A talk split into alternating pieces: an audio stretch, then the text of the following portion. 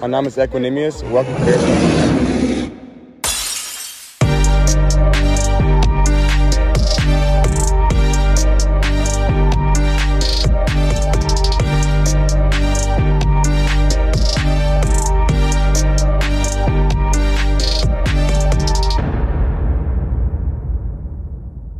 Bear Down und herzlich willkommen zu Bears Bambusel, eurem Chicago Bears Podcast. Mein Name ist Marc und ich bin euer Host und wir gucken diese Woche auf die Woche 2 der Chicago Bears gegen die Tampa Bay Buccaneers. Ja, womit fangen wir an? Ich musste so ein bisschen runterkommen nach dem Spiel. Ich glaube, dass ich mich zukünftig auch während des Spiels vom Handy fernhalte und ähm, ja, das, das tut einem einfach nicht gut. Also, wir haben ein schlechtes Spiel gesehen. Mit einem guten Start, mit einem 6-Play-Drive von Justin Fields über 76 Yards und einem Rushing-Touchdown von Justin Fields. Was soll ich sagen? Finally, endlich hat Justin Fields DJ Moore gefunden. Wir haben Wege gefunden, um DJ Moore frei zu schemen man hat so ein Glimpse von Hoffnung irgendwie gesehen und dann haben die Bears wieder Bears-Sachen gemacht. Ich versuche jetzt nicht hier jede Woche mit einem Rant reinzustarten. Die Frage ist, wie starten wir dann rein? Denn ich will das diese Woche gerne mal ein bisschen anders aufziehen, als ich es eigentlich plane oder geplant habe. Ich hatte sonst vor, mir die Spiele genauer anzugucken, mir einzelne Spieler rauszusuchen, sowohl offensiv als auch defensiv, mir die Entwicklung einzelner Spieler anzugucken, mir die Entwicklung des ganzen Teams anzugucken, was läuft gut, wo sehen wir was, was kann man analysieren, wie laufen die Schemes. Ich glaube, dass das diese Woche fehl am Platz ist. Ich glaube, diese Woche haben wir alle Fragen, wir haben riesengroße Fragezeichen und wir haben keine Antworten. Mhm. Deshalb gucken wir uns so ein bisschen die größte Problematik jetzt mal heute an wir machen das wie so ein Pflaster, wir reißen das ganze Ding schnell ab, damit wir das hinter uns kriegen und werden uns dann hinten raus wieder mit dem Spiel in Woche 3 gegen die Kansas City Chiefs beschäftigen, für das ich mir auch wieder jemanden eingeladen habe. Das größte Fragezeichen aus dieser Woche, der größte Punkt, über den wir reden müssen, ist Justin Fields. Justin Fields geht in diesem Spiel 16 von 29 für 211 Yards, ein Touchdown, zwei Interceptions, ein QB-Rating von 61, vier Rushing Attempts für 3 Yards, wobei der längste ein 5-Yard-Run war. Es gibt viele Fragen. Wir müssen versuchen, oder ich versuche hier so ein bisschen Antworten zu finden. Aber wir gucken uns erstmal das Hauptproblem an oder das, was uns ja allen, glaube ich, aufgefallen ist. Und das Thema, was wie so ein Damoklesschwert sowieso schon über die Saison äh, steht. Und das ist die Entwicklung von Justin Fields. Naja, die erste Frage ist, Justin Fields hat immer noch diese, dieses Lack of ja, Awareness, wann und wo Pressure kommt. Er fühlt sich super unkomfortabel in der, in der, in der Pocket. Er hält den Ball viel zu lange Sex werden genommen, die definitiv nicht notwendig sind. Ich habe mir so oft in so vielen Situationen gedacht, ja, die O-Line ist immer noch nicht gut, die Jungs brauchen Raps zusammen. Das ist qualitativ nicht das, was wir uns vorstellen, aber get the fucking ball away. Schmeiß den Ball. Ich verstehe es nicht. Letztes Jahr haben wir so viel gesehen, dass wenn er durch die Reads gegangen ist oder auch nicht, Take-Off und Run. Das sehen wir gar nicht mehr. Vier Quarterback-Runs, vier Designed Runs. Wo ist das Play-Calling? Wo wird Justin Fields seine Stärke zur Hilfe an die Seite gegeben, dass er im Zweifel, wenn er keinen offenen Receiver findet oder den Ball nicht werfen will, laufen kann? Also es gibt ja weder designte Runs noch, noch Scrambling. Ihm wurde das offensichtlich komplett weggecoacht ich meine, ich gebe Getzi einen riesen, riesengroßen Anteil daran. Er hat einen riesengroßen Anteil und einen riesengroßen Schuldanteil daran, dass es so aussieht, wie es aussieht. Aber das Playcalling war verbessert, auch wenn es immer noch schlecht ist. aber sehr, sehr, sehr schlechtes Play von Justin Fields. Letztes Jahr haben wir gesagt, wir haben bessere Waffen, wir haben eine bessere O-Line. Justin muss besser werden. Mindestens vier dieser Sacks, vier, waren von Justin Fields. Diese innere Uhr. Dropback, ein, zwei, drei Schritte, tick, tick, tick. Und man denkt sich, wirf, wirf, wirf, ist immer noch viel, viel zu langsam. Wie kann das sein? Man sieht das an den Augen. Guckt euch die Plays an. Justin Fields geht seine Reads durch. Erster Read, zweiter Read, dritter Read. Bam, der Ball muss raus. Dann geht er zurück zum ersten Read. Letztes Jahr ist er zumindest noch gescrambled, hat den Ball weggeworfen oder was auch immer. Mach irgendwas. Halt den Ball nicht 5, 6 Sekunden. So lange hält keine Protection. Und wir hatten Fälle, wo die Bears O-Line 5 bis 6 Sekunden die Protection gehalten hat. Selbst wenn der Receiver offen ist, ich weiß nicht, ob Justin Fields ihn nicht sieht oder er ihn nicht wirft. Er hat keine Antizipation. Ich sehe immer noch kaum Anticipation Throws. Das reicht nicht in Jahr 3. Nach dem Packers-Spiel habe ich wirklich gesagt, okay, 70% geht für mich auf Lugetzi. Heute, beziehungsweise Sonntag, war es sehr, sehr viel Justin Fields. Justin Fields muss sich schnell verändern, da muss schnell Veränderungen kommen, weil sonst geht es in die Richtung, dass die Bears definitiv einen Quarterback draften. Dieses Bears-Team hat viel, viel mehr Talent als letztes Jahr und schafft es trotzdem schlechter auszusehen. Dieser erste Sack, den Justin Fields nimmt, das ist das perfekte Beispiel. Die Pocket ist perfekt, die Pocket hält, die Protection ist da. Roshan ist sowas von offen auf der Seam Route, und dieses Play ist designed für den Running Back. Aber Justin guckt noch nicht mal dahin. Fields guckt nicht auf den Read vom Running Back, für den dieses Play designt und geschemt ist. Dann wieder, wir sind in Field Goal Range. Justin Fields guckt und guckt und hält den Ball und hält den Ball. Sack, out of Field Goal Range. Ich meine, ganz ehrlich, ich bin immer noch und ich war, ich bin, ich war, keine Ahnung, Führer des Justin Fields Hype Trains. Am Sonntag habe ich das erste Mal überlegt auszusteigen und mich wirklich gefragt, kann Justin Fields in Chicago diese Entwicklung nehmen? Ist Justin Fields, ja, kann er der Franchise Quarterback werden? Ich habe die ganze Karriere gesagt, er hat das Zeug, den nächsten Schritt zu machen. Man muss sich jetzt nach den ersten beiden Wochen und vor allem nach diesem Spiel jetzt die Frage stellen oder sich damit auseinandersetzen, dass er das vielleicht nicht tut. Es waren zwei Spiele, in denen er offene Shots nicht nimmt, offene Windows nicht trifft und einfach den Ball nicht wirft. Er hat nach dem Packers-Spiel gesagt, dass er viel zu konservativ gespielt hat und den Ball pushen muss. No change. Keine Veränderung, nichts. Und dann sehen wir wieder so einen Drive, der in dem Touchdown zu Chase Claypool endet, wo er den Ball in ein ganz, ganz enges Fenster wie ein Dart reinwirft. Das ist ein Special Throw. Das ist ein super guter Wurf. Da ist Anticipation drin. Da ist, ja, wie an einer, ne, wie Zip on a Line wird der Ball geworfen. Und das ist das Frustrierende. Wir sehen im ersten Drive, wir sehen in dem Touchdown-Drive, der mit dem Chase Claypool Touchdown, äh, endet, wir sehen, dass Justin Fields es kann. Aber es fehlt die Konstanz. Und die fehlt seit drei Jahren. Ich frage mich, wie lange das noch so gut geht. Sollten die Bears 0-8 gehen, gehen wir dann weg von Justin. Ich bin der festen Überzeugung, dass bis dahin nichts passiert. Selbst wenn Chicago nicht sold on Justin ist. Im Zweifel muss man gucken, dass man seine Plays kriegt und ihn irgendwie ins Schaufenster stellt, um, ja, wenn man darüber nachdenkt, ihn zu traden. Jetzt ist do or die diese Claypool-Throws, diese Touchdown-Throws, die er da gemacht hat, die müssen häufiger kommen. Der Ball muss schneller raus und, was ganz, ganz wichtig ist, er muss den, Druck fühlen. Darüber haben wir die ganze Offseason geredet.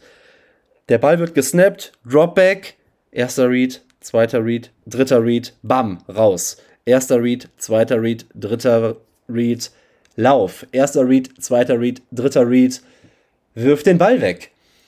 Aber du kannst nicht fünf Sekunden in der Pocket stehen. Wenn Justin Fields Elite sein soll, Und das macht ihn so unglaublich. Dann muss, muss er sein Run-Game nutzen. Er wird nicht Tom Brady. Darüber sind wir uns alle einig. Aber ich verstehe nicht, dass er so sehr versucht, vielleicht auch einfach durch diese Tatsache, dass es auf ihn eingeprasselt ist, er ist ein Running Back, er kann den Ball nicht werfen und dass jetzt dass der Coaching-Staff in Verbindung mit Justin Fields einfach sagt, okay, wir nehmen uns dieses Element raus und wir wollen nur noch aus der Pocket werfen, wir werfen den Ball nicht mehr weg, wir wollen nur noch Plays machen. Auf der anderen Seite ist er mental so blockiert, dass er diese Plays und Würfe einfach nicht macht. Ja, das, ich, ich, ich verstehe es einfach nicht. Man muss halt auch sagen, dass Teams nach dieser Sample Size von letztem Jahr adjusten, die entwickeln sich weiter. Man weiß, wir hatten letztes Jahr einen Stretch von mehreren 30-Punkte-Spielen. Und das Run-Game hat funktioniert und Justin Fields war, hatte sehr, sehr großen Anteil daran. Aber die Teams gucken, dass die Justin in Contain halten. Justin kriegt Quarterback Spice, das heißt, das Scramblen und diese Improvisation in den Plays, die wird natürlich erschwert. Aber alleine durch die Spice fehlt den, fehlt den Gegnern ein Spieler in, in der Coverage. Das muss alles passieren. Ich, ich, ich verstehe es nicht. Wir haben die Plays gesehen. So viel Zeit in der Pocket und ich komme gleich noch zur O-Line. Es gab Plays, da waren Receiver offen oder Justin hatte so viel Zeit und selbst wenn da kein Receiver offen war, muss er scramblen oder den Ball wegwerfen. Aber genau das führt mich so ein bisschen zu, zum Coaching, zu Luke Getzi. Mein Gedanke war so ein bisschen, warum geht man das Ganze nicht so an wie zu den Anfängen von Lamar Jackson? Lass dein Quarterback doch Erfolg haben mit dem, was er gut kann, während er sich entwickelt. Designed Runs und dabei Plays machen und nicht ihn zu einem hundertprozentigen Passer entwickeln, weil du nimmst ihm dieses Element, du nimmst ihm absoluter Selbstvertrauen, First Down zu holen, Drives am Leben zu erhalten. Wir hatten effing vier designte Quarterback Runs im ganzen Spiel. Es ist ein Failure der Organisation, des Systems und des Coachings. Es ist definitiv kein Problem von Work Ethic oder Talent daran liegt es bei Justin Fields nicht. Er hat das Talent, er ist ein harter Arbeiter, er ist ein Leader. Aber er hat den Step nicht genommen. Beim Coaching. Das Skript sieht gut aus. Im ersten Drive. Wie oft haben wir letztes Jahr gesehen, dass der erste Drive gut aussieht, Defensiven Veränderungen, Anpassungen vornehmen und off the script ist das Scheme und das Playcalling eine Katastrophe. Es wird keine Veränderung genommen, es wird stur beim Gameplan geblieben und es sieht katastrophal aus.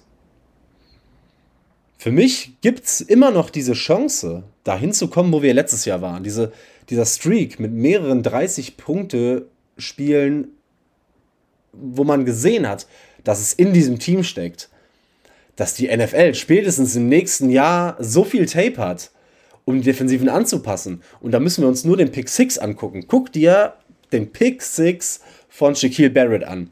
Shaquille Barrett wusste, was kommt.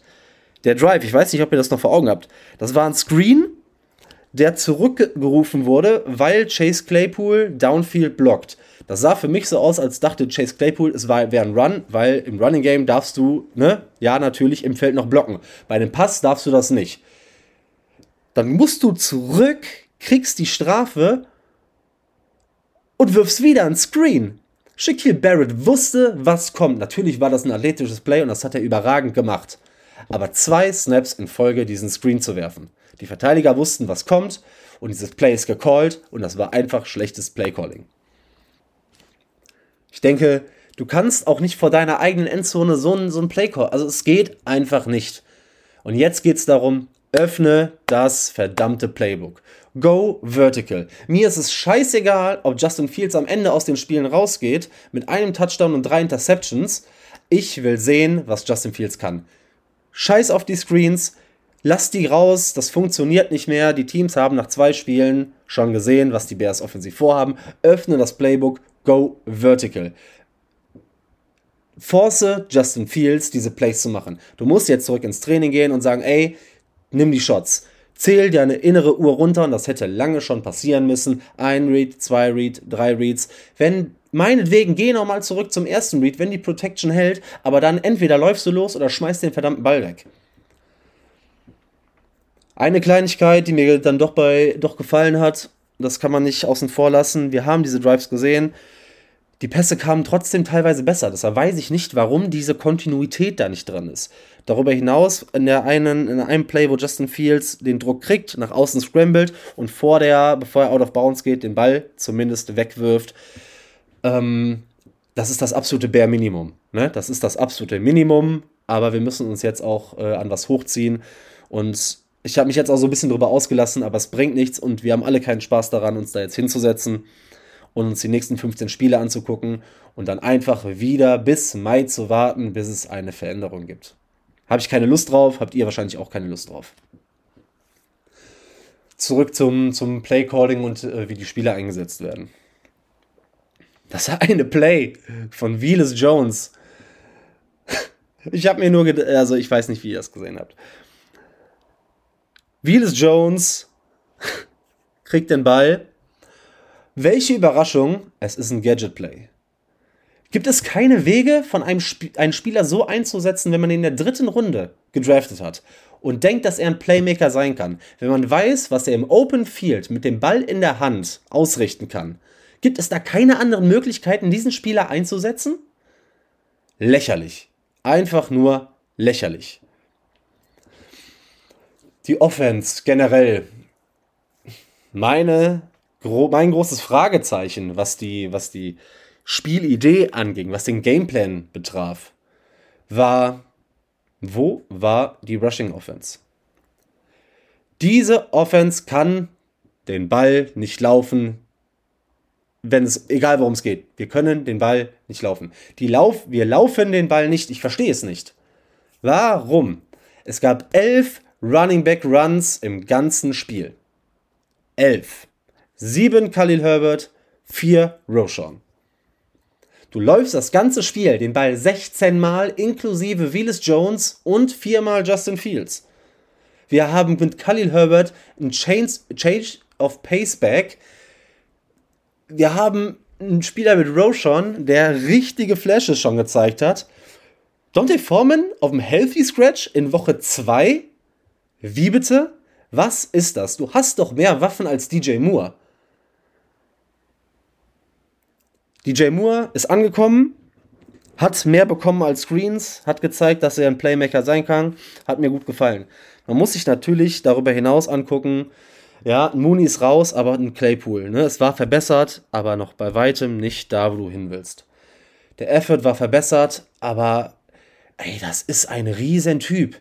Warum kann der nicht blocken? Und spätestens jetzt muss der Coaching-Staff das sehen.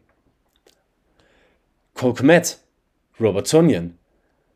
Also, weiß ich nicht, das Blocking ist 6 minus. Effort, nichts, nada. Du bezahlst Cole Kmet und holst Robert Tonyan da rein. Du setzt so viel auf dein Tight End Game und erstens schemst du wenig für die Jungs, aber die haben bisher nahezu nichts getan. Tonjen, verpasster Block und Drops. Sonst nichts. Katastrophe. Katastrophe. Ich verstehe nicht, was diese Offense macht. Die Offensive Line. Ich werde, glaube ich, jetzt nicht so viel zur Offensive Line sagen. Das wird mit Sicherheit über die Saison noch ein riesengroßes Thema und das haben wir letzte Woche nochmal oder schon mal groß äh, besprochen.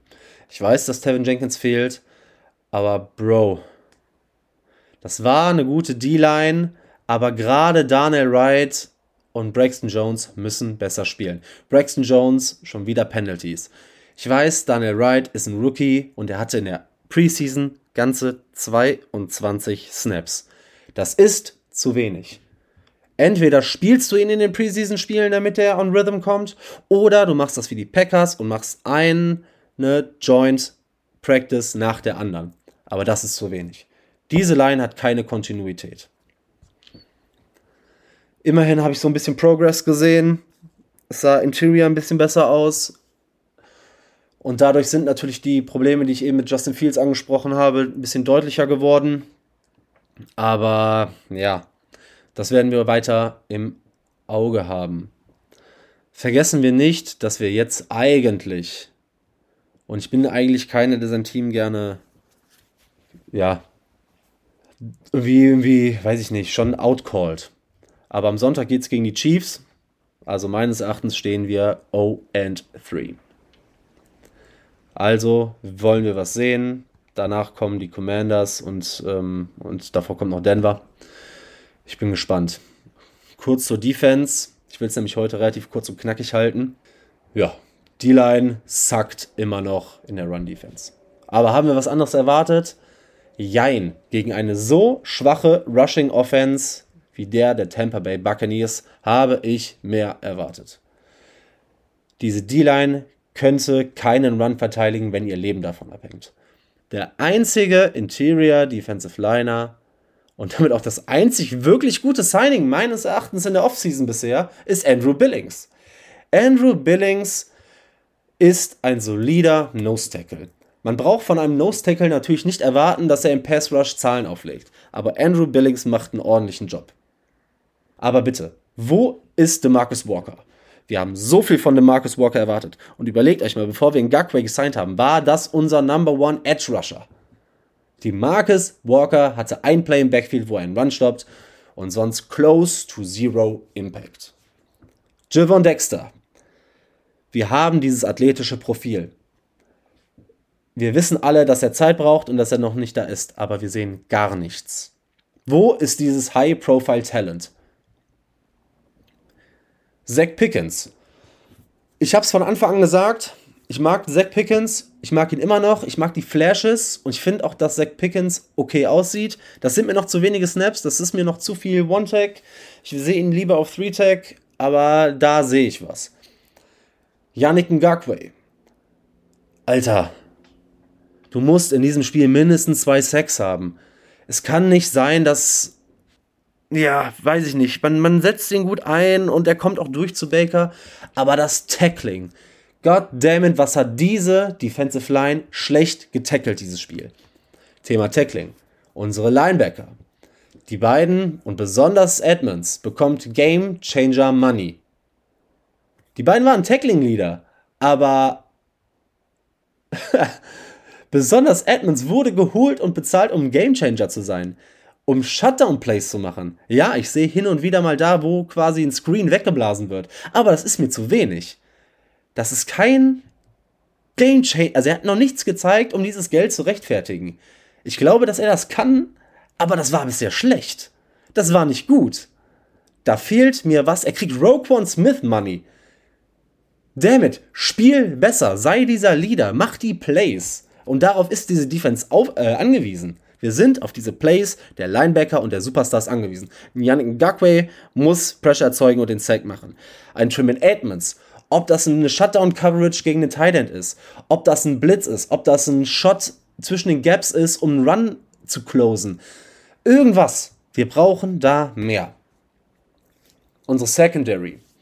Ja, Jalen Johnson wurde einmal böse von, von Mike Evans gebastelt, aber er macht das, was vom Coaching-Staff erwartet wird. Er hat mit einem Peanut Punch den Ball rausgehauen, hält seine Coverage solide. Tyreek Stevenson. Ich meine, wir wussten, ist ein Rookie-Cornerback. Die Position ist super schwierig zu spielen. Deshalb bin ich da ein wenig vorsichtig. Wir wussten, dass wir mit Ups und Downs zu tun bekommen über die ganze Saison, aber die Coverage muss sich deutlich verbessern. Ich will noch ganz kurz darauf zu sprechen bekommen bei diesem Big Play von Mike Evans, das war sowas von eine offensive PI. Das war ein klarer Push von Evans. Ich weiß nicht, warum da keine Flagge geworfen wird. Ich weiß nicht, warum die Schiedsrichter das nicht sehen. Aber es ist genau wie letzte Woche. Selbst wenn so wichtige Plays nicht regelkonform laufen, am Ende des Tages sind das nicht die Probleme der Chicago Bears. Safeties. Die Eddie Jackson-Verletzung sagt, ich habe jetzt noch keine Infos, was er hat, wie lange es ist. Ich hoffe, es ist nichts Wildes, weil das könnte ganz böse sein. Jaquan Brisker hat die Riesenmöglichkeit, direkt zu Beginn des Spiels eine Interception zu fangen. Und das sind halt die Plays, die wir in der Defense machen müssen. Aber okay, du bist da, das Play zu machen. Aber auf der anderen Seite, Du bist ein Pro. Wie kannst du in der ersten Halbzeit dehydriert sein? Du hast das halbe Spiel verpasst, weil du dehydriert warst. Klar, Effort und ein harter Typ und hat sich zurückgekämpft und hat das Spiel beendet und alles gut. Aber das ist Game Prep. Das ist ganz normales Game Prep. Auch wenn du in Florida spielst und es warm ist. Das sollte so nicht, äh, nicht so passieren.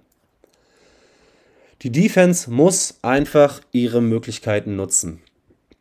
Die Plays müssen gemacht werden, wenn die Chicago Bears im Spiel bleiben wollen. Gucken wir uns noch kurz die Special Teams zum Abschluss an, um vielleicht ein bisschen positiver zu werden. Cairo Santos und Trenton Gill gefallen mir weiter gut. Die beiden machen einen super Job. DeMarcus War, äh, Regime Green hatte ein geblocktes Field Goal, das hat mir sehr gut gefallen. Auf der anderen Seite sehe ich wieder das komplette Special Team und sage, ey, den Ball musst du recovern. Du kannst nicht zulassen, dass der Holder den Kick oder den Ball dann recovert. Das, das kann eigentlich nicht sein. Zum Abschluss. Ja, wir haben positive Sachen gesehen, deshalb gehen wir auch, deshalb will ich euch allen auch sagen, geht nicht so negativ in die nächsten Wochen. Wir haben Sachen von Justin Fields gesehen und wir können weiter hoffen, dass wir da Konstanz reinkriegen. Die O-Line ist jung, hatte wenige Snaps zusammen, sieht immer noch nicht gut aus, aber ich hoffe, dass wir da über die Saison eine Progression sehen, weil wir haben viele clean Pockets gesehen. Und das gegen Spieler wie ein Shaquille Barrett oder ein Vita Vea nicht das ganze Spiel über eine clean, eine clean Pocket da ist. Ich glaube, das ist uns allen klar und dafür kann man keinen verurteilen ja, ich, mir bleibt nicht mehr so viel Positives. Die Running Backs sehen gut aus, aber das Play Calling muss sich verbessern, die Defense muss sich verbessern. Wir müssen irgendwie den Run stoppen. Justin Fields muss Konstanz reinkriegen. Es muss mehr Effort, gerade von den Receivern im Blocking kommen. Ich weiß es nicht. Ähm, wir müssen es so sehen, denn ich glaube, ja, Justin Fields hat das Talent. Er hat das schon so oft gezeigt. Aber man muss sich die Frage stellen, und wir haben Fragen, ob er es ist. Ich kann es mir und meiner mentalen Gesundheit, weil meine Laune über die ganze Woche ist zu sehr von diesem einen Spiel abhängig, ich kann es mir nicht mehr erlauben, daran zu glauben, bis ich diese Konstanz sehe. Nach drei Jahren, ja, das Playcalling und die Offense ist nicht gut. Aber Quarterbacks müssen auch das mal überwinden. Ich habe das jetzt geschrieben letztens, ähm, wie wichtig das gute Playcalling, gutes Coaching für Quarterbacks ist. Es gibt diverse Beispiele, bei denen gutes Playcalling zu einer guten Entwicklung von Quarterbacks geführt hat. Aber ja, es muss halt irgendwann auch was kommen. Wir brauchen da mehr Konstanz. Aber in Chicago, ey, wir hatten die Era Trestman, wir hatten Fox, Nagy und jetzt diese Matt Eberflus Getzi Geschichte. Wir hatten so viele Quarterbacks und wir sehen, wie wichtig das Coaching für die Entwicklung ist. Es kann so nicht weitergehen. Es muss was passieren. Ich fange jetzt definitiv, äh, definitiv nicht an, über Coaches, Tanking oder über den Draft zu reden. Wir sind in der Woche 2. Natürlich muss sich definitiv unser aller Anspruchsdenken ein wenig verändern auch das Ganze, ich hatte heute gar keinen Bock aufzunehmen nach der Scheiße, sage ich euch ganz ehrlich. Aber ich kann mich jetzt nicht dahinstellen nach zwei Wochen sagen, oh nee, nee, das ist alles blöd, ich mache das nicht mehr. Ich werde nur da jetzt irgendwie anders dran gehen müssen und wir müssen andere Sachen vielleicht beobachten und wir müssen uns die Spiele anders angucken. Ich gehe eher davon aus und ich kann mir vorstellen, dass wir ab Woche 5 nach dem Chiefs-Spiel, nach dem Denver und dem Washington-Spiel nach Woche 6 dann gucken, wo wir stehen, gucken, wie der Record ist, gucken, ob Adjustments gemacht werden, ob Entwicklung zu sehen ist, denn es ist do or die. Und dann können wir über andere Themen reden. Aber ich hoffe, ihr seht, seht es mir nach, dass ich mich jetzt noch nicht mit Coaches auseinandersetze, dass ich mich jetzt noch nicht mit dem Draft auseinandersetze, weil wir haben erfahrungsgemäß gesehen, du kannst, egal welches Talent du bei uns hinstellst, ja, Chicago, a place where quarterbacks come to die. Teilweise, wenn ich mir das erste Spiel angucke, wenn viele schon über Caleb Williams geredet haben, jetzt habe ich den Namen doch genannt, auch ein Caleb Williams hätte in dieser Offense beschissen ausgesehen. Und ganz ehrlich, ich bin müde. Ich bin es leid. Wir Bears-Fans haben mehr verdient. Mehr von der Ownership, mehr vom GM, mehr vom Coaching, mehr vom Quarterback, mehr vom Team als das, was wir diese ersten beiden Spiele bekommen haben. 13 Niederlagen in Folge. Ich bin es leid. Irgendwann ist auch der Punkt gekommen, an dem es nicht mehr reicht zu sagen, okay, wir entwickeln uns, wir gehen in eine neue Ära, wir müssen gucken, wir wollen was sehen. Ich will Spiele gewinnen. Jetzt ist der Punkt, wo es sportlich laufen muss. Und ich finde, das ist ein hervorragender Übergang, denn wenn ihr jetzt bis jetzt noch dran seid, dann bleibt ihr mit Sicherheit auch gleich noch dran, wenn wir darüber sprechen, wie das Spiel gegen die Kansas City Chiefs nächsten Sonntag aussehen soll, aussehen kann, aussehen wird, wird ja tatsächlich bei The Zone in der, im deutschen Einzelspiel übertragen. Und dafür habe ich mir den Daniel von Das Kingdom aus der Footballerei eingeladen. Ich freue mich da riesig drauf, ich bin sehr gespannt. Ich glaube, wir wissen, in welche Richtung der Weg geht. Aber bleibt auf jeden Fall dran, wir sprechen gleich über Woche 3. Wir haken Week 2 jetzt erstmal ab. Ich gucke mir trotzdem noch das All 22 an. Ich gucke mal ganz genau, was da eventuell noch alles schiefgelaufen ist. Aber bringt ja jetzt auch nichts mehr. Deshalb bleibt dran, wenn wir jetzt über das Matchup Chicago in Kansas City reden. Bis gleich. So, da sind wir wieder. Wir sind zurück bei der Preview für das Spiel in Woche 3 gegen Kansas City. Und wie schon angekündigt, habe ich mir natürlich hier auch wieder einen Gast eingeladen, weil ohne Expertise, ohne fachliches Know-how bringt das alles hier mit den, mit den Previews nichts. Und dafür habe ich mir den Daniel von Das Kingdom eingeladen. Wenn ihr gleich die Stimme hört, ja, der eine oder andere wird ihn mit Sicherheit kennen aus der Footballerei oder aus dem eigenen Podcast. Ist, meine ich, auch Autor. Korrekt. Hat ein Buch rausgebracht. Daniel, schön, dass du da bist. Wie geht's dir? Moin, mir, mir geht's gut. Ähm, glücklich, äh, dass diese Woche dann, dann ein Sieg am Ende äh, gegen die Jaguars bei den Chiefs äh, stand. Genau. Ich bin in der Footballerei, bin da auch den Fantasy-Podcast und äh, am Montag öfters mal zu hören.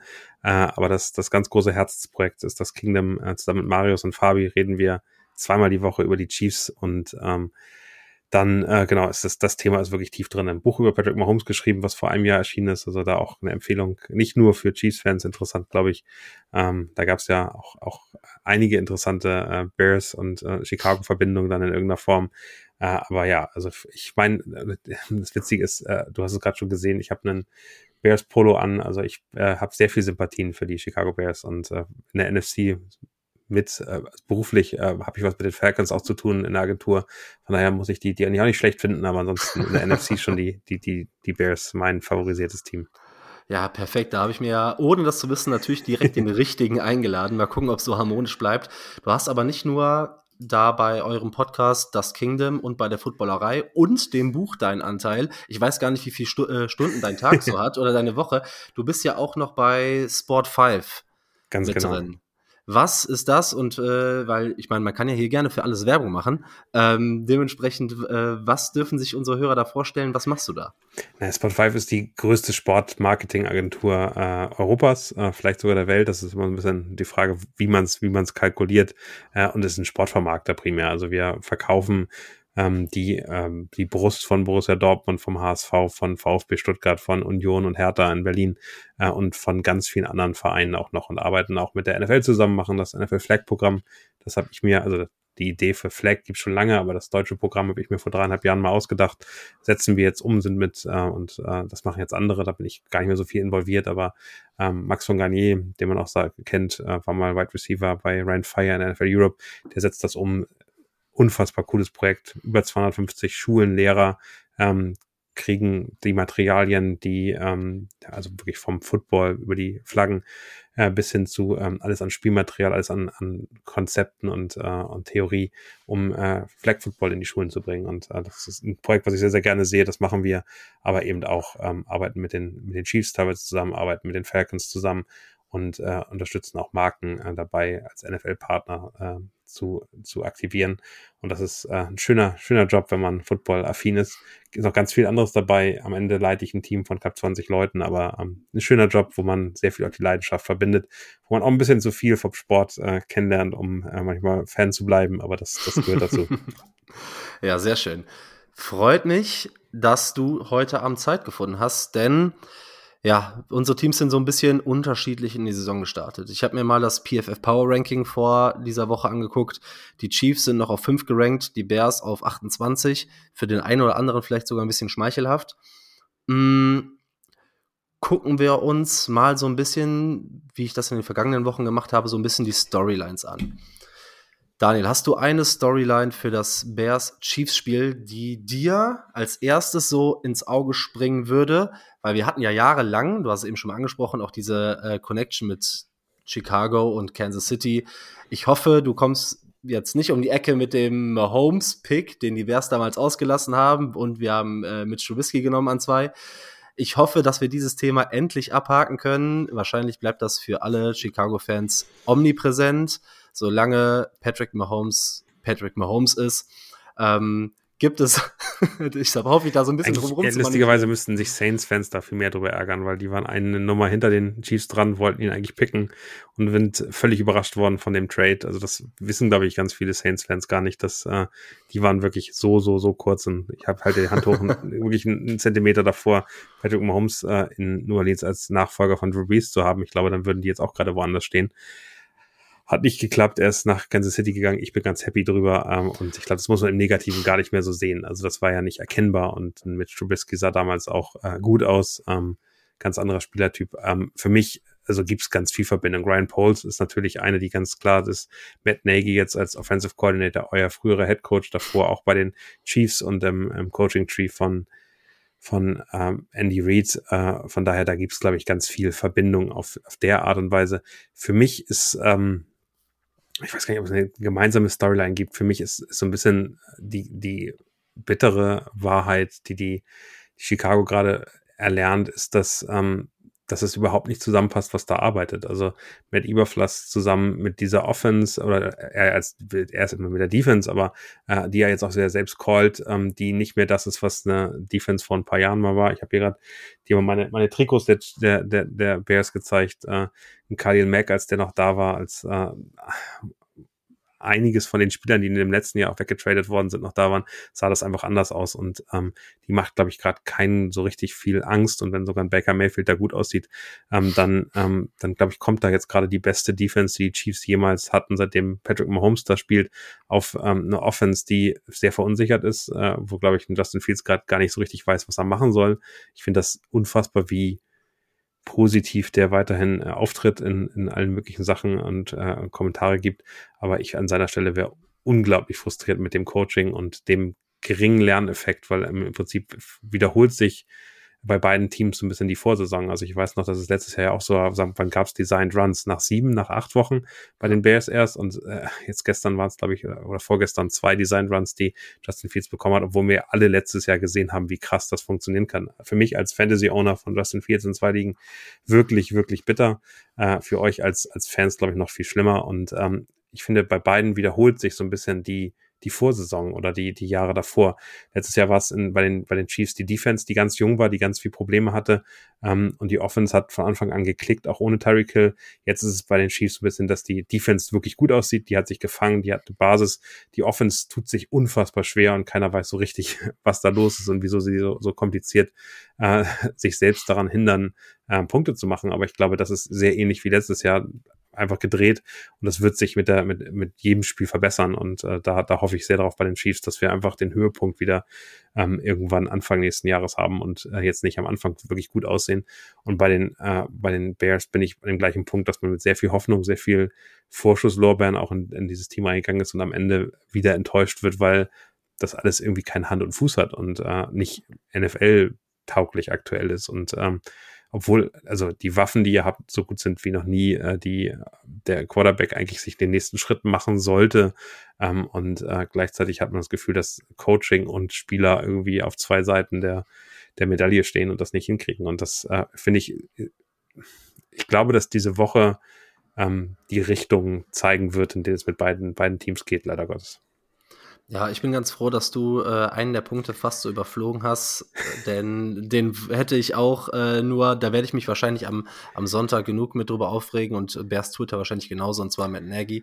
Du hast es schon gesagt, war bei euch Quarterbacks Coach, ist dann zu uns gekommen als Head Coach, war sogar bei euch auch. War OC bei uns, genau. OC, ne? War im, also war dem ersten Jahr von Patrick Mahomes, war OC, da war noch Alex Smith Starter und ähm, genau. hat den ersten Auftritt äh, gegen die Broncos im letzten äh, Regular Season Spiel auch schon äh, genau. orchestriert. Und ähm, ja, ich bin mir auch nicht so genau. ganz sicher, was ich von Matt Nagy jetzt halten soll, ja, aber also, eigentlich, eigentlich war er damals richtig gut. Ja, wir haben die Erfahrung gemacht und ähm, dass er als Coach und als Leader funktioniert und einen guten Job macht, aber er war halt ein unfassbar schlechter Playcaller. Wenig Gefühl für Clockmanagement, wenig Gefühl für Playcalling. Das war so ein bisschen das Problem. Als zwischendurch das Passing Game an Belaser abgegeben wurde. Hat er aber auch nie vorher, hat er ja auch nie vorher gemacht, weil äh, bei, genau, den, bei den Chiefs callt weiterhin Andy Reid. Also äh, vielleicht sagt er die Sachen, aber die, die Play Calls äh, kommen allesamt von Andy Reid und da gibt's auch keine Ausnahmen. Ja. Von daher, also kann es einfach ganz gut sein, dass er das nie gelernt hat. Äh, das war ja auch ein bisschen die Angst bei Eric Bienemy. Ich glaube, da mhm. hat Andy Reid letztes Jahr ein bisschen abgegeben und ihm auch die Möglichkeit gegeben, da weiter reinzukommen. Aber ähm, ich finde das sowieso immer schwer, so ein OC der zum, ähm, der zum Headcoach wird, das ist ja ein völlig anderer Job. Plötzlich kümmerst du dich um so allgemeine Fragen, ganz viel organisatorische Sachen. Du kannst dich gar nicht so explizit auf alles vorbereiten. Ich finde immer diese Erwartungshaltung, geiler, geiler Coordinator ist direkt ein geiler Headcoach. Ich finde, das ist ein völlig anderer Job. Also das äh, muss man Richtig. einfach festhalten, ja. Deshalb äh, haben wir auch, glaube ich, als Bears-Fans das gar nicht so skeptisch gesehen, wie eventuell die ja, NFL-Landscape, das mit Eberfluss als defensiv-minded Headcoach gekommen ist und von vornherein gesagt hat, okay, ich will diese Allround-Aufgaben übernehmen. Das Play-Calling übergebe ich meinem Offensive Coordinator. Die Offense lege ich in seine Hände, was ich dann aber auch fair finde. Ähm, in Chicago, was du gerade gesagt hast, auch diese Tatsache, dass man so einen unerfahrenen OC damals als Headcoach reinholt mit Matt Nagy. Ich habe heute noch gelesen, dass die Bears die letzten sechs Offensive Coordinator, davon waren vier quasi Rookies auf der Position. Da war nicht viel Erfahrung und das sieht man ja jetzt auch wieder, dass das eventuell einfach für Lugetzi auch noch eine Nummer zu groß ist. Das Scheme funktioniert nicht, das ist nicht aufs Team abgestimmt. Justin Fields fühlt sich absolut nicht wohl. Das Play Calling, ich weiß nicht, ob du das teilweise gesehen hast, äh, letzte Woche gegen, gegen Tampa äh, in dem Drive, wo der Pick Six geworfen wird, da Calls ähm, Zweimal der gleiche, gleiche Call, ne? Drei, dreimal hintereinander. Also und, und der, der Punkt war, dass die, die Buccaneers äh, hinter im Lockerroom ja gesagt haben, wir wussten genau, was passiert. Das war so, genau, es war so, also jeder, jeder wusste, was jetzt passiert. Und am Ende äh, mussten wir nur genau das machen, was, was wir vorher auch nicht gemacht haben und äh, konnten den Ball mitnehmen. Es ist halt eine Frechheit, dass du äh, als Playcaller äh, sagst, okay, wir werfen den Screen, dann wird ähm, dann wird ein Penalty für die Defense gecallt, dann callst du exakt das gleiche Play und das spricht ja schon für sich, dass Chase Claypool sich danach hinstellt und das sah auch so aus, weil er hat ja Downfield geblockt. Er dachte offensichtlich, dass ein Run jetzt kommt. Dabei war es wieder ein Screen und dann war es ein Penalty für die Offense. Und dann das dritte Play hintereinander, wieder ein Screen zu callen. Ja gut, ähm, was will man dazu sagen?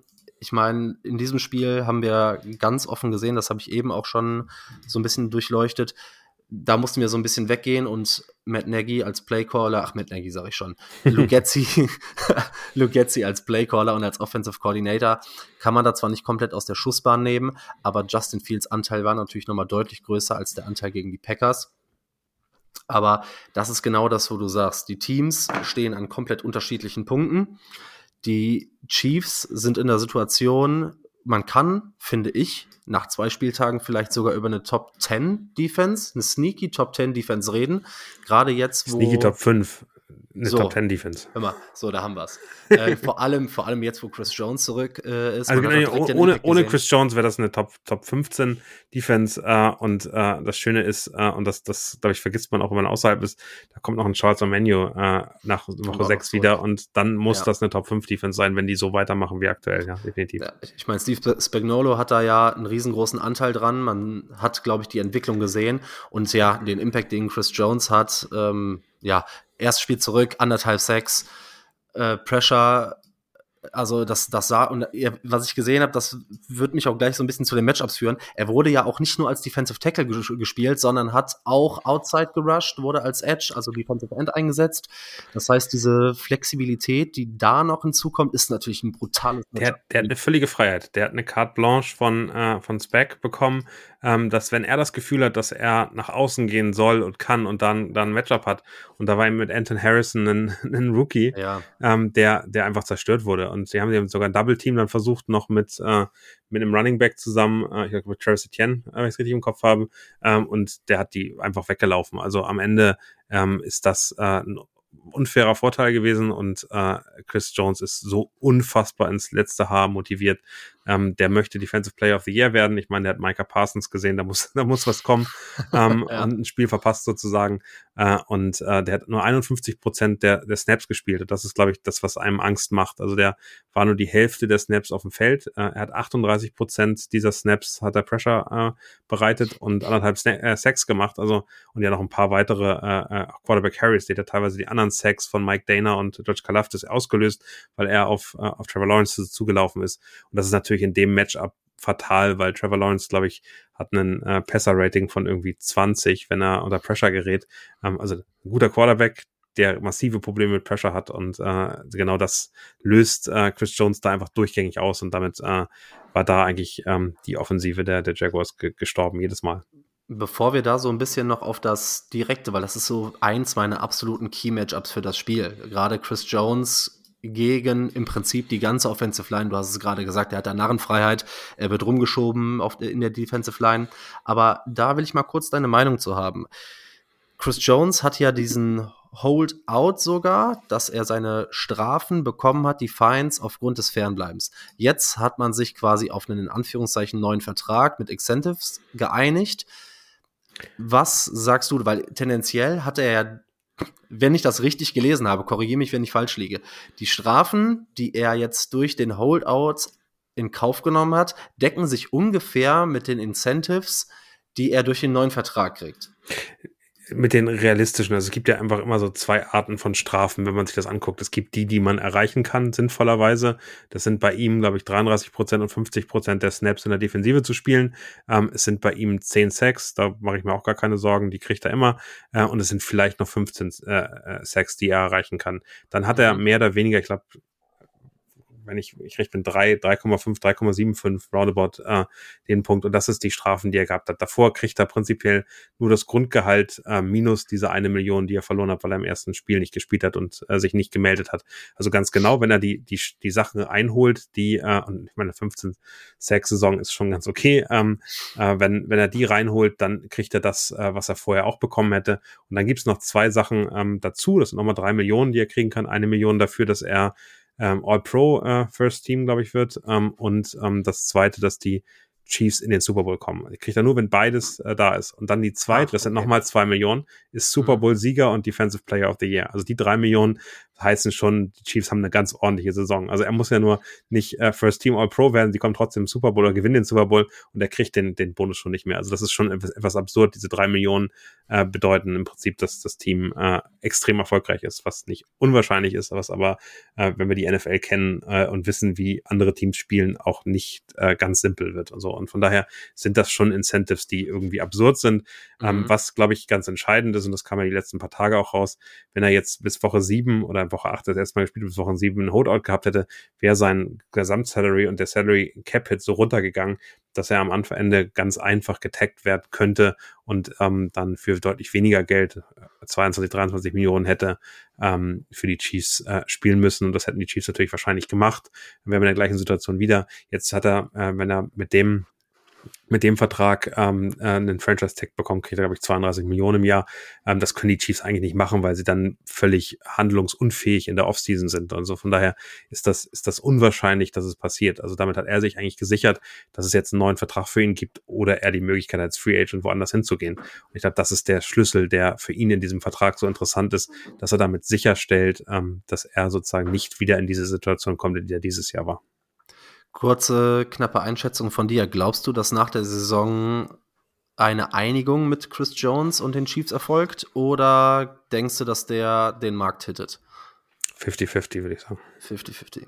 Ja, gut, das ist ja, man, es war ja direkt, als diese, als die ganzen Rumors so ein bisschen aufgeploppt sind, da ist man in Chicago natürlich hellhörig geworden, wobei das jetzt nicht der Move gewesen wäre, der wahrscheinlich zum richtigen Zeitpunkt gekommen wäre, mm, weil das ist ja schon ein Win-Now-Move, wenn du jetzt einen 30-jährigen Chris Jones signst, richtig teuer, dann muss ja eigentlich dein Fenster aufgehen, weil sonst, ich habe auch gesagt, das wäre vergleichbar wie mit dieser Khalil Mack-Situation einst in, in Chicago dann. Ähm, du holst dir einen Superstar rein, der Rest des Kaders ist Schrott, du weißt nicht, was du auf Quarterback hast, um das jetzt mal ganz, ganz krass auszudrücken. Ähm, dann gibst du viel Geld für einen Spieler aus, der eventuell nicht ins Zeitgefüge deiner Planung passt. Aber es ist halt genau die Position, die in der Met Überfluss Defense aktuell fehlt. Und das macht die Defense halt auch so einfach so brutal schwach aktuell, weil dieses Scheme ist komplett auf den, ja, auf die, auf diesen Three-Tag ausgelegt, der da Pass Rush erzeugen muss, der Chaos im Backfield erzeugen muss. Idealerweise zwei, zwei Verteidiger auf sich zieht. Also wenn der Center und, genau. und äh, einer der Guards sozusagen völlig äh, damit beschäftigt sind, dann gibt es eben doch ganz andere Lücken, definitiv. So sieht's also aus. Davon profitieren wir ja durchgängig. Also wenn Chris Jones da ja. ist, sind zwei der O-Linemen äh, mit ihm beschäftigt und er gewinnt trotzdem ähm, mehr Matchups als gefühlt jeder andere, äh, im letzten mhm. Jahr sogar mehr als Aaron Donald. Äh, und von daher, das ist genau, genau die Situation, die, die, die da ganz viel auslöst.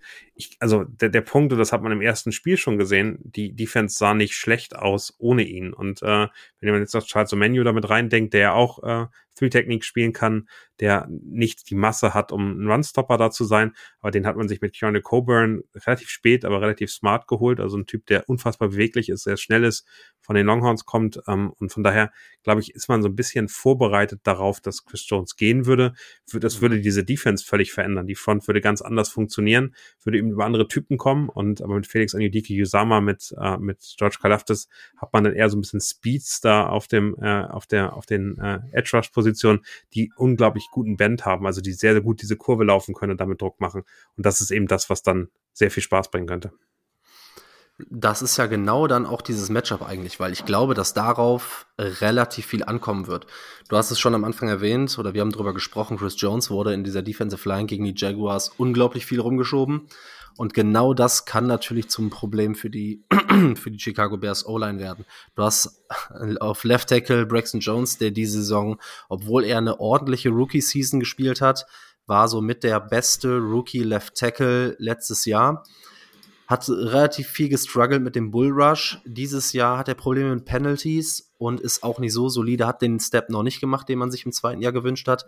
Auf der rechten Seite mit Daniel Wright, ein Rookie, und die Interior sieht auch alles andere als sattelfest aus.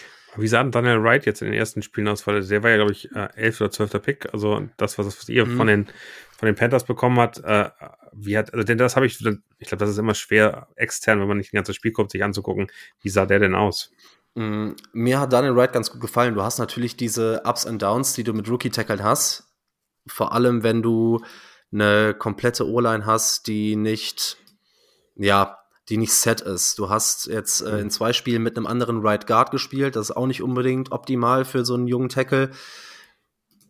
Ich finde, dass er sich gut macht, aber, der, aber da muss auf jeden Fall mehr Konstanz rein. Ähm, hängt natürlich so ein bisschen damit zusammen, dass bei Double Teams ihn Tight Ends maßgeblich komplett ähm, im Stich lassen. Und Cole Komet und Robert Tunyon haben bisher komplett das Blocken gefühlt verweigert. Es gab äh, ein Play gegen die Bucks, da sollte Tunyon neben Wright den, den Pass Rusher äh, anchippen und hat es einfach hat sich unter ihm weggeduckt und ist dann in seine Route gelaufen. Und dass du dann auch mal als Rookie Tackle verlierst, ähm, ich glaube, den, den Credit geben wir ihm noch. Das hätte er unter Aaron Rodgers wahrscheinlich nicht gemacht. Wahrscheinlich nicht. ja, das ist halt auch die Sache, ne? Wie, wie gut funktioniert die Line? Weil es ist ja auch, glaube ich, nicht besonders einfach für einen Justin Fields zu blocken, der den Ball sehr, sehr lange hält, der auch gerne aus der Pocket ausbricht. Ich glaube, da muss man sich als O-Line auch erstmal finden. Und ja, eure Defensive Line hat diese Saison bisher, die Chiefs Defensive Line, relativ gut funktioniert. Kalaftis hat finde ich, einen Sprung gemacht zum ersten Jahr, weil er wurde ja nach dem Draft so erstmal als reiner Bullrusher verschrien, so ein bisschen, der mit der Masse kommt. Und, aber ich finde, gerade jetzt gegen die Jaguars hat man gesehen, dass dann doch ein bisschen mehr Finesse dahinter steckt, oder? Der hat lustigerweise in der Offseason ganz viel mit Tamber Haley trainiert und zwar eigentlich nur Hände. Und äh, der hat mit dem zusammen, das ist ganz witzig, da gab es ein bisschen Aufnahmen auch dazu, äh, ist ins Judo-Training gegangen und die haben sich äh, sozusagen da versucht äh, zu verstärken. Und Tamber Haley wahrscheinlich in den letzten 20 Jahren einer der besten äh, Passrusher, die wir als, als, als äh, Outside-Linebacker hatten. Der war wirklich, also gerade von dem, von diesen Kleinigkeiten äh, extrem gut. Wie schaffe ich es eben mit Händen äh, wegzuschlagen? Wie schaffe ich es, diese kurzen Bewegungen zu machen? Und mit dem hat er relativ viel in der Offseason trainiert. Und da siehst du, dass da dann Progress da ist. Und ich glaube, der hat einfach äh, George Kalafdis hat das ganz großen Vorteil, deshalb ist es eigentlich ärgerlich, dass Chris Jones nicht da ist, dass der wirklich wie so ein Waschlappen äh, das Wissen aufzieht. Also letztes Jahr mit Frank Clark ganz oft nach dem Training noch gespielt und, und guckt, was kann er machen, wie kann man sich besser aufstellen, was macht er falsch, wie ist die Gewichtsverlagerung dann teilweise in bestimmten Momenten, äh, wie, wie, worauf achtet der Verteidiger oder der, der die Offensive Lineman äh, und solche Sachen. Also das ist wirklich jemand, der, der sich sehr gut scheinbar entwickelt ähm, ich war bei beiden, also Felix Anyudike Yosama dann ja so ähnlich, ich sage, ja, der, die haben Stärken, aber die sind eben keine kompletten Spieler. Und bei mhm. George Kalaftis mer merkt man, dass der besser seine Stärken ausbaut und damit eben wirklich interessant wird und eben wirklich öfter zum Ziel kommt. Ist der äh, alleine äh, eine Force, die da irgendwie das was verändert? Nein, der muss im Team spielen.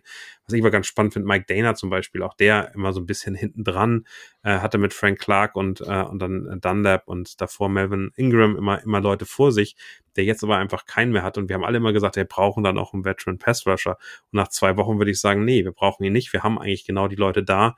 Und ähm, wir geben dann eben auch den, so BJ Thompson, der irgendwie in, in ich glaube, Runde vier oder fünf gedraftet worden ist, die Chance, sich da auch zu entwickeln. Und ich glaube, aktuell äh, ist der Pass Rush echt etwas, was mit Chris Jones und dann mit Charles O'Menu, wenn der wieder kommt, wirklich äh, ein Prunkstück sein könnte.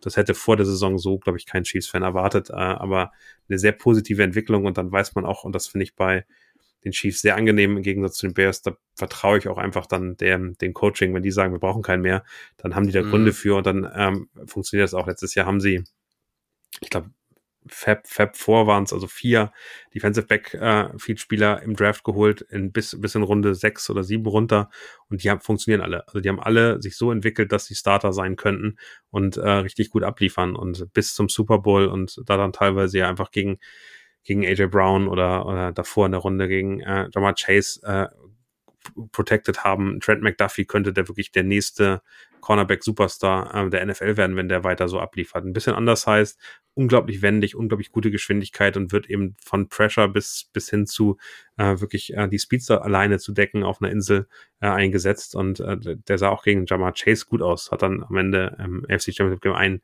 Touchdown gegen sich gekriegt, weil er den Ball irgendwie so gleich verloren hatte.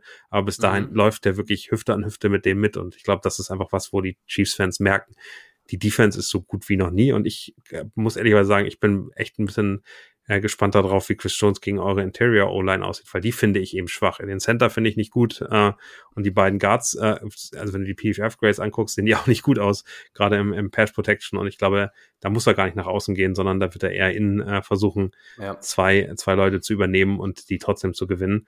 Und ähm, da muss man eben gucken, und ich glaube, das ist bei euch ja das Wichtige, Justin Fields zu containen erstmal. Und wenn man da das Run-Game wegnimmt ähm, und auch da ja mit Rashawn Johnson ähm, dann den Typen, der vielleicht die, die Hot Routes äh, dann bekommt, sobald Pressure da ist, ähm, da, da haben wir eben Linebacker, die wirklich gut aussehen. Es gab so ein Play, was ist bei mir gegen die Jaguars super hängen geblieben, wo ähm, wo die Jaguars ein Trickplay gemacht haben und dann von ganz links ganz rüber nach rechts werfen. So, und ja. Leo Chanel und Leo Chanel war da und lief mit dem mit und tackelte den mit äh, Tackle for Loss vor der Line of Scrimmage, obwohl das einfach, mhm. du merktest, wie die Chiefs eigentlich drauf reingefallen sind.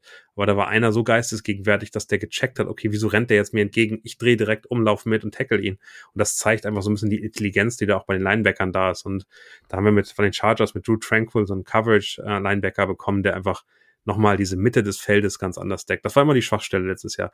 Mitte des Feldes, Nick Bolton, Leo Chanel und Co. sind einfach nicht so wendig. Willie Gay äh, können gut tackeln, können guten Run stoppen in der zweiten Ebene, aber sind nicht in der Lage, mit einem, mit einem wendigen Slot-Receiver mitzuhalten. Und wenn du es geschafft hast, genau über oder in die reinzuwerfen, über die rüber zu werfen, äh, kriegen die Gegner große, große ähm, Gewinn an, an, äh, an Yards und das sollte mit dem weniger werden und der war im ersten Spiel, habe ich gedacht, hm, nur so 20, 30 Prozent äh, eingesetzt an Snaps. Das ist im zweiten Spiel dann 20 Prozent mehr und du merkst, okay, die bauen den auch wieder auf. Aktuell fangen wir an, bei den Chiefs zu gucken, dass wir die Spieler einbauen, zu gucken, was bei denen funktioniert, dass sie nicht verunsichert sind. Und da bin ich aber sehr gespannt, wo das am Ende der Saison steht. Und man kann ja immer Verletzungen geben, man weiß nie, wie das passiert, aber so wie das aktuell aussieht, fühlt sich diese Defense äh, wirklich sehr, sehr gut an und sehr komfortabel. Du hast es, äh, du bist nochmal drauf zurückgekommen, das ist genau das Thema, ne? Diese, diese Defensive Line primär. Ähm, die, die, Bears hatten gegen die Packers im Spiel in der ersten Halbzeit hat diese O-Line 60% Pressure, also eine 60%ige Pressure Rate. Über das ganze Spiel 54% Pressure bei Dropbacks von Justin Fields. Ähm, Justin Fields ist on pace für 85 Sacks. Nach zwei Spielen. Ich habe sechs jetzt im letzten, oder? Ja, genau. Erstes Spiel vier, zweites Spiel sechs. Mhm. Im ersten Spiel muss man natürlich dazu sagen, das war ein großer Anteil, weil die, weil das wirklich, also wenn du dir das, ähm, das All 22 anguckst, da sind Routen geschemt. Also das gibt es nicht in NFL-Playbooks. Ich weiß nicht, was Luke Getzi da macht. Ähm, also das ist wirklich, wirklich also ganz schlecht. neuen Route Tree, den er da baut. Ja, also der, irgendwas hat er neu erfunden. Ich weiß nicht warum. Also er hat versucht, das Rad zu, äh, neu zu erfunden, erfinden. Klappt nur vorne und hinten nicht. Und im zweiten Spiel muss man sagen, die ersten drei, vielleicht sogar die ersten vier Sacks ähm, gehen komplett auf, auf Justin. Das, das kann man nicht rausnehmen. Deshalb ist halt, glaube ich, ganz wichtig äh, zu beobachten in diesem Spiel, wie viel Pressure, und du hast es angesprochen, wie sehr kann Justin Fields contained werden. Denn wenn dieser Coaching-Staff Adjustment vornimmt, im letzten Spiel hat die Chicago Bears Offense, äh, ich glaube, 20 Run-Plays designte. Und zwar ähm, vier von Justin Fields für drei Yards, einen von Velas Jones, sieben von Khalil Herbert und vier von Roshan Johnson. Das ist natürlich viel, viel zu wenig für eine Mannschaft für, oder für ein Team, das ihre Identität eigentlich im Laufspiel hat. Ja, eigentlich, und, eigentlich müsst ihr so spielen, wie die Falcons spielen. Also es ist so ja. simpel, so einfach, wie das ist. Also Das funktioniert äh, nur mit unserer O-Line nicht, ne? Ja, aber mit dem Team, und der wird sich umbauen, einen Arthur Smith als Coach oder einen äh, Justin Fields bei den Falcons zu integrieren, den würde ich viel lieber da sehen als einen Desmond Ritter, der für mich auch wenig in der NFL zu tun hat äh, und da einfach weit von weg ist. Aber ich finde es immer so verwunderlich, dass, ähm, dass diese Identität und dieses Spielerpotenzial nicht gesehen wird, weil, also, wenn man sich die Spieler anguckt und auch ein Khalil Herbert, den ich so stark fand im Vergleich zu, äh, ja. zu David Montgomery, dachte immer, ey, der muss doch jetzt mal mehr spielen und jetzt ist es David Montgomery bei den Lions und äh, jetzt kommt äh, Rashawn Johnson, der viel besser und viel effizienter aussieht und auch der wird ja nicht richtig, also mein Gefühl ist nicht, dass der wirklich richtig eingesetzt wird, also da geht eigentlich noch viel mehr vom, vom ja. äußerlichen unsere, Blick drauf. Unsere Running Backs hatten jetzt im ersten Spiel, äh, im zweiten Spiel äh, combined über sechs Yards per Carry. Also ja, dann verstehe ich nicht, ne? Du, und du hast sogar in der zweiten Halbzeit, wo du mehr zurücklagst, bist du mehr ja. gelaufen als in der ersten Halbzeit. Also das war jetzt kein Gameplan ähm, äh, dass da in der ersten Halbzeit wenig gelaufen wurde und in der zweiten dann ein bisschen mehr. Ja. Aber das ist äh, dann auch auf der anderen Seite des Balles. Du bist eben ähm, ja, die in den letzten Jahren war ja eigentlich immer so das Kansas City Prunkstück, die Offense. Dieses Jahr so ein bisschen oder dann doch mehr Sand im Getriebe noch ähm, irgendwie im ersten Spiel ohne Kelsey. Kelsey ist jetzt zurück. Das Rushing, Patrick Mahomes zweitbester Rusher mit Mitte 70 Yards, Isaiah Pacheco äh, Leading Rusher mit Mitte 90 Yards irgendwie rum. Wie ist da die Einschätzung? Fehlt da die Nummer zwei Anspielstation, Nummer eins, Nummer zwei Receiver. Wie ist so die Situation? Wie siehst du das äh, Passing Game oder die Anspielstation für Patrick Mahomes? Ja, also du, du ist nicht mehr da. Der war so ein bisschen die Nummer zwei Anspielstation, immer sicher da, hatte massive Knieprobleme während der Saison, hat sich irgendwie so ein bisschen in den Super Bowl gerettet. Äh, ich glaube, ich habe einfach gehört, dass bei den, bei den Patriots auch schon äh, Gerüchte rumkamen, dass sein Knie kurz davor steht, einfach zu explodieren. Von daher glaube ich, ist das eine Business-Entscheidung. Ich glaube, die Chiefs hätten gerne noch einen großen ähm, Slot-Receiver gehabt äh, oder einen erfahrenen Veteran gehabt, aber der war eben für den Preis nicht zu haben und sie haben eben dadurch dann eher gesagt, wir nehmen jetzt nicht nur sechs, sondern sieben Receiver mit in den Roster. Hat auch damit zu tun, dass sich ein Tight End verletzt hat. Äh, Jody Fortson, der eben sehr guter Blocker war im mhm. letzten Jahr, da sehr, sehr viel auch in, der, in den Playoffs geblockt hat, ähm, im Gegensatz, weil Kelsey ist ein Receiver, der ist kein, der ist kein typischer Blocker. Ähm, und äh, wenn man dann nimmt, Kadarius Tony äh, war die gesamte Vorbereitung verletzt, ist, glaube ich, zu früh reingekommen, äh, war einfach noch nicht da, war noch nicht unsicher, aber hat eben im ersten Spiel, und das muss man mal positiv erwähnen, ja, der hat ganz viel Drops gehabt, aber der hat eben auch acht Targets bekommen und das heißt, er war achtmal mit Separation frei, sonst würde Mahomes nicht auf ihn werfen. Und mhm. das zeigt eben, dass, ähm, glaube ich, in ganz vielen unterschiedlichen Elementen das da ist. Im zweiten Spiel ist Sky Moore, der im ersten Spiel auch grauenhaft schlecht war, äh, war viel, viel stärker, hat am Ende wichtiges, äh, wichtige Catches gemacht, äh, hat einen Touchdown gefangen, den ersten in der Regular Season, ähm, sonst macht das nur im, im, Super Bowl. Aber es ist am Ende, am Ende, glaube ich, insgesamt so, dass das eigentlich in Ordnung aussah. Ähm, wo man ein bisschen Schwierigkeiten hat, ist eben so ein bisschen die Frage Marquez, Wallace Scandling, Justin Watson. Das sind eben die typischen Deep Threats, die, die Andy Reid gerne im Kader hat, um den, um gerade in seiner West Coast Offense erstmal den Platz lang zu machen, damit eben dann sehr viel Lücken äh, in den anderen Bereichen entstehen. Und wer jetzt am, äh, am Sonntag nicht gut war, ist Terrence Kelsey. Also der hat, glaube ich, neun Targets bekommen, hat vier gefangen, äh, roundabout, äh, hat ganz, mer ganz merkwürdige Drops gehabt, ganz komisch, der war einfach nicht fit. Also am Ende, ja. das ist dieses Hyperflexed äh, nie äh, überdehntes nie, was er gehabt hat, was eben locker ein Wenderriss, ein Kreuzbandriss im Worst Case hätte sein können, ähm, wo nichts passiert ist. Das hat eben aber noch zu schaffen gemacht. Das hat man gemerkt, auch wenn der hinterher sagt, nee, nee, ist nichts. Holmes selbst hat ja in der Pressekonferenz danach gesagt, ja, ähm, ich hätte nicht erwartet, dass er jetzt schon spielt. Von daher bin ich am Ende glücklich, dass der, der fit ist und äh, Travis Kelsey wird sich fangen und wird da wieder stärker sein. Von daher, ja, sieht noch nicht so gut aus äh, mit den Receivern, aber ähm, da mache ich mir aktuell eigentlich keine Sorgen. Und wenn es wirklich im Oktober noch schlecht aussieht, dann ähm, kann ich mir vorstellen, dass äh, man noch einen Receiver per Trade holt. Ähm, gemunkelt wird die ganze Zeit so ein bisschen über, ähm, über Mike Evans äh, von den Buccaneers. Mhm. Die spielen jetzt fast zu gut dafür. Also äh, wenn die immer noch in, in, in Möglichkeiten sind, äh, und ich meine, ihr lässt die einfach gewinnen, ähm, dass, äh, dass, dass die äh, Playoff-Möglichkeiten haben, dann glaube ich, wird er nicht so schnell wechseln. Ähm, wenn die merken, dass sie raus sind, dann müssen die eben auch einen Umschwung in irgendeiner Form machen. Ich kann mir bei euch vorstellen, dass Daniel Mooney ein Kandidat für die Chiefs sein könnte, so vom Spielertyp, von der Geschwindigkeit. Ähm, mhm könnte das funktionieren. Es gibt bestimmt noch zwei, drei andere, die, die da auch mit reinfallen. Ähm, das wäre dann die Lösung. Aber die Situation ist ja relativ entspannt. Man wird Spiele gewinnen mit diesem Team, mit der Defense, mit der Offense, in der Patrick Mahomes spielt, wenn Kelsey wieder in Ordnung ist. Und wenn man merkt, da fehlt was, um gegen die Top Dogs in irgendeiner Form mitzuhalten, mhm. dann hat man eben bis Ende Oktober noch ähm, Zeit, sich äh, einen Receiver zu holen von dem Team, was enttäuscht, was keine Möglichkeit mehr hat, in die Playoffs zu kommen und was vielleicht ein Rebuild machen muss. Und da gibt es äh, ja so einige. Also von daher ähm, kann ich mir sehr, sehr gut vorstellen, dass wir da, da nochmal Bewegung sehen. Ähm, aber äh, aktuell mache ich mir insgesamt um die Situation keine Sorgen. Jetzt geht es erstmal darum, dass die jungen Spieler äh, Erfahrung sammeln, äh, Fehler machen und äh, besser werden. Und wenn das die Entwicklung in den nächsten paar Wochen so weitergeht, wie sie jetzt von Spiel 1 zu Spiel 2 war, dann, dann würde mich das sehr freuen. Vor allem, also mein Matchup, was ich da sehe, ist natürlich gerade so Kelsey und ihr habt da ein paar auch noch von diesen kleineren, wendigen Slot-Receivern, ob es ein äh, Sky Moore ist, ob es ein ähm, Kadarius Tony ist, die das beide spielen können mit ihrem Route Running. Da haben die Bears natürlich jetzt die Situation, dass Kyler Gordon, der nominelle Slot-Receiver, äh, heute ist rausgegangen, wahrscheinlich mit seiner gebrochenen Hand sechs bis acht Wochen ausfällt. Das tut extrem weh, weil man von so einem Spieler, gerade Cornerbacks im zweiten Jahr, natürlich auch immer diesen Schritt erwartet und sich erhofft, hat am Anfang ganz gut ausgesehen, hat ein gutes Camp gespielt. Mm, war auch ein Second-Round-Pick. Man hat, hat ja an der Seite von äh, Trent McDuffie in Washington am College gespielt.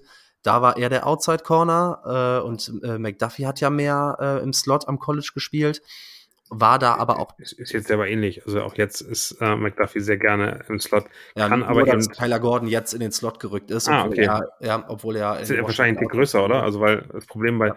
Problem bei Trent McDuffie für mich einer der, der kommenden Superstars auf Cornerback. Aber das Problem, was man immer ein bisschen gesagt hat, ist ja die undersized äh, Problematik, mhm. dass er eben mit den großen X-Receivern in der NFL Probleme bekommen könnte. Er hat gegen Jamal Chase äh, im AFC Championship Game gespielt, sah nicht so schlecht aus. Ja, wir. Wir haben es jetzt gesehen, wie Mike Evans gegen Tyreek Stevenson. Tyreek Stevenson ist 5'9. Ja. ja, gut, wenn da Bälle in die zweite Etage geworfen werden, dann äh, sieht ein Corner unter 6 halt auch mal schlecht, ähm, schlecht aus, oder schnell schlecht aus. Ja. Und das ist genau das, glaube ich, wo die Chiefs auch ja, aktuell, man hat es gesehen, klar, Mahomes spreadet den Ball, ne, verteilt den Ball immer wunderbar. Ich meine, ich glaube, über Mahomes müssen wir nicht mehr reden. Ja, auch einfach, also Spielstation. Am Ende hast du elf Spiel, äh, Spieler, die den Ball oder zwölf Spieler, die den Ball bekommen. Ja. Ich glaube, neun, die mehr als zwei Bälle bekommen haben. Also es am Ende ist, ist die Problematik, die du hast, dass der Receiver-Name am Ende fast egal ist, sondern du musst einfach alles decken. Und mit der O-Line, die viele Strafen gekriegt hat und zu Recht kritisiert wird. Taylor vor allem äh, Javon Taylor, Donovan Smith. Im ersten Spiel, was sagst du? Also in meinen Augen waren da ganz, ganz viele Fallstarts, die nicht gecallt wurden.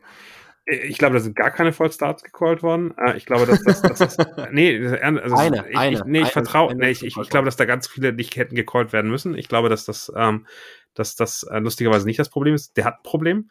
Ähm, aber wenn du dir, ähm, und das ist ja ein bisschen das Echo aus der NFL und den vertraue ich einfach unglaublich, das sieht mhm. aus wie Fallstarts mit dem bloßen Auge. Ähm, der Punkt ist ja in dem Moment, in dem sich der Ball bewegt, darf er sich bewegen. Und du siehst mit bloßem Auge nicht, äh, wenn der Center den Ball bewegt nach hinten. Ja, das ist wahrscheinlich und, wie mit den, äh, wir hatten jetzt schon viele äh, PI-Diskussionen, aber dann sagt man NFL-Speed, Bang Bang, dann wird es nicht gecallt, auch wenn es in der Zeitlupe ersichtlich ja, also ich, ist. Ich hätte jetzt in den Formel 1 Start genommen. Manchmal hat man bei Formel 1 das Gefühl, dass die Leute zu früh starten, die Autos, und äh, am Ende guckt man sich die Uhr an, Pixel nach Pixel und sieht, okay, der hat einfach äh, so ein bisschen antizipiert und äh, wusste, was passiert. Und das ist der Vorteil, den Javan Taylor hat. Ich glaube, es ist kein Vollstart. Ich glaube, er hat äh, eher Illegal Formation Probleme. Ähm, mhm. weil sein Helm muss eben auf Höhe der weil Hüfte des Centers sein mhm. und er stellt sich zu tief auf. Und das, mhm. glaube ich, ist ein Thema, äh, wo man sagen muss, da musst du was verändern. ist natürlich maximal unangenehm für einen, für einen O-Lineman, der seit Jahren auch bei den Jaguars so gespielt hat. Ja. Ich finde es fast ein bisschen unfair, ähm, dass NBC das so rausgepickt hat, weil ich glaube, da gibt es noch einige andere, die genau das gleiche machen. Bestimmt, mit Sicherheit. Und, und die andere Geschichte ist, das gleiche äh, Referee-Team, was wir jetzt äh, in Jacksonville hatten, hatten wir auch in der Preseason und da hat keiner was gesagt, da hat er den gleichen Blödsinn auch schon gemacht. Von daher ist es legitim, äh, gerade die, die Illegal Formation-Geschichten, den False Start, ähm, ich glaube, da werden die Chiefs nochmal mit Tape hingehen und sagen, guckt euch das nochmal ganz genau an. Das äh, habt ihr nicht richtig gesehen, ähm, weil das machen ganz viele und das ist eben Grauzone. Also am Ende klar, man kann, also auch der Referee sieht die, die Ballbewegung ja nicht hundertprozentig in der Geschwindigkeit. Von daher mhm. kann man da ein bisschen mitspielen.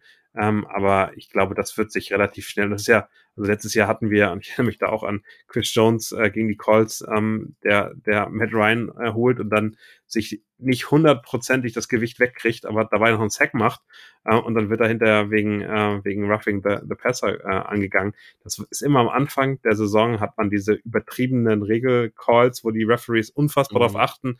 Die machen damit Spiele teilweise kaputt.